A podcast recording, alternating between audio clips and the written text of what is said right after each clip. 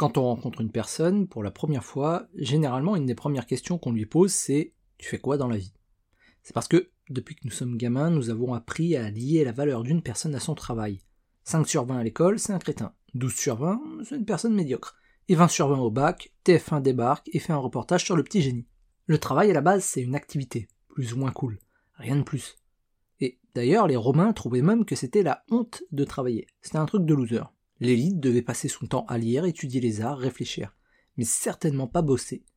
Quelle horreur. Que nenni, c'est bon pour la plèbe, ça le boulot. Et puis, l'ère industrielle est arrivée, avec les premières usines. Usines qu'il fallait remplir. Sauf que c'est relou de fliquer les gens H24 pour être certain qu'ils bossent.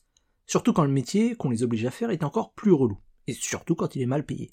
Et c'est là qu'on a eu une idée de génie. Faire du travail la valeur ultime.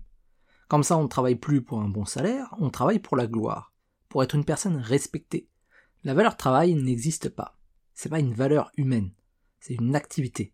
L'agilité, la fiabilité, le respect, l'empathie, l'honnêteté, la discipline, l'intelligence, la générosité ou encore la détermination. Tout ça et beaucoup d'autres, ce sont des valeurs humaines. Des valeurs qui font effectivement d'une personne un excellent leader, et on pourrait même dire un bon travailleur. Mais le travail, c'est pas une valeur.